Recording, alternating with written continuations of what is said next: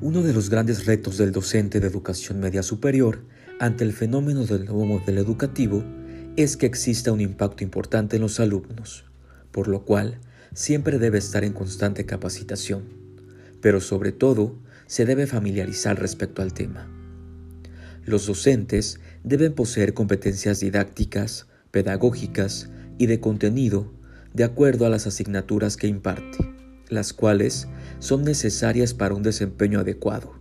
estableciendo siempre acciones de capacitación o actualización que mejoren su tarea y sobre todo para la mejora de la calidad educativa en la sociedad de la información y conocimiento.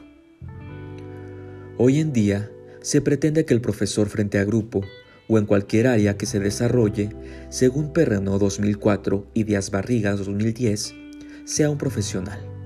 por lo cual, además de poseer conocimiento de acción, debe contar con experiencias, sin dejar de lado la importancia del dominio conceptual en aspectos como el psicopedagógico, comunicativo, socioafectivo, metacognitivo y axiológico en su quehacer diario. En educación media superior, de acuerdo con CEP 2016, además del dominio de las TIC, se pretende incluir las habilidades socioemocionales, incorporándolas curricularmente en actividades implementadas por el docente.